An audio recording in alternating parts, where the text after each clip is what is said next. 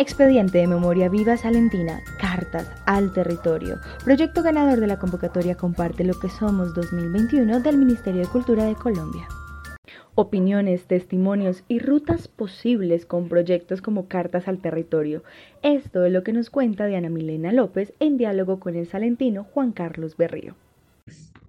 Diana Milena López ha sido más eh, una persona interesada por la cultura, el arte, eh, egresada de la Universidad del Quindío como comunicadora social periodista, eh, pero más que nada también he sido profesional eh, de las artes, en especial de la danza, pero también se ha estudiado desde música, pintura, canto, artes plásticas, literatura, bueno, porque tengo la fortuna de provenir de un municipio como Calarcá, Quindío, que pues de por sí, por excelencia, es un municipio bastante culto, que ha sido por generaciones muy, muy interesado en la literatura, en la poesía, en el arte, la música, la danza y muchas otras expresiones. Entonces eso también fue un privilegio para mí en mi desarrollo en Calarcá.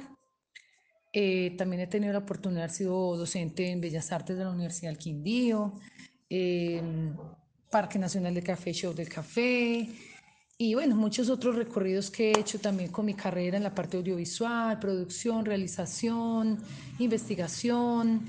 Em, y bueno, uno se mueve en muchos ires y venires y lo que tenga uno que desarrollar.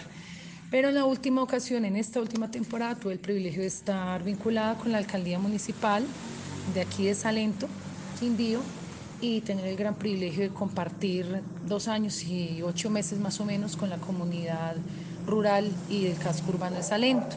Preguntarle qué opina de este eh, programa tan importante, de este proyecto mejor, que es Cartas al Territorio.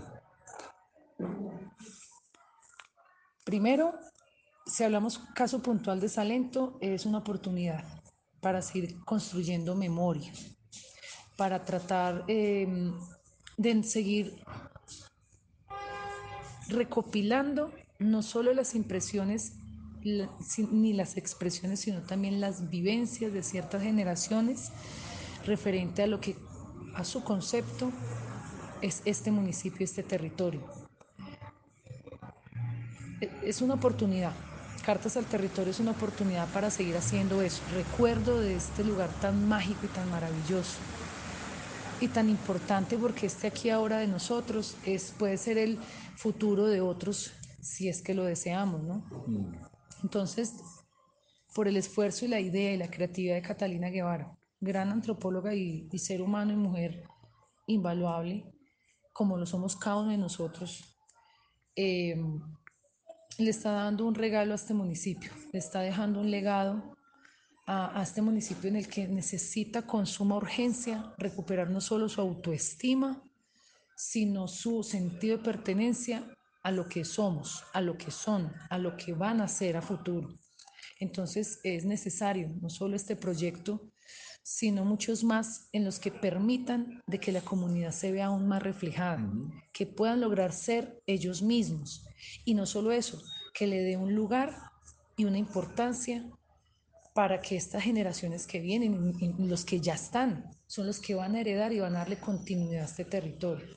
Entonces, es eso, la cultura es fundamental para asegurar la supervivencia de esta sociedad, sea cual sea la expresión. Pero no solo eso, sino que también esa tarea de la comunicación, de comunicarla, de compartirla, de mostrarla, la hace aún mucho más importante.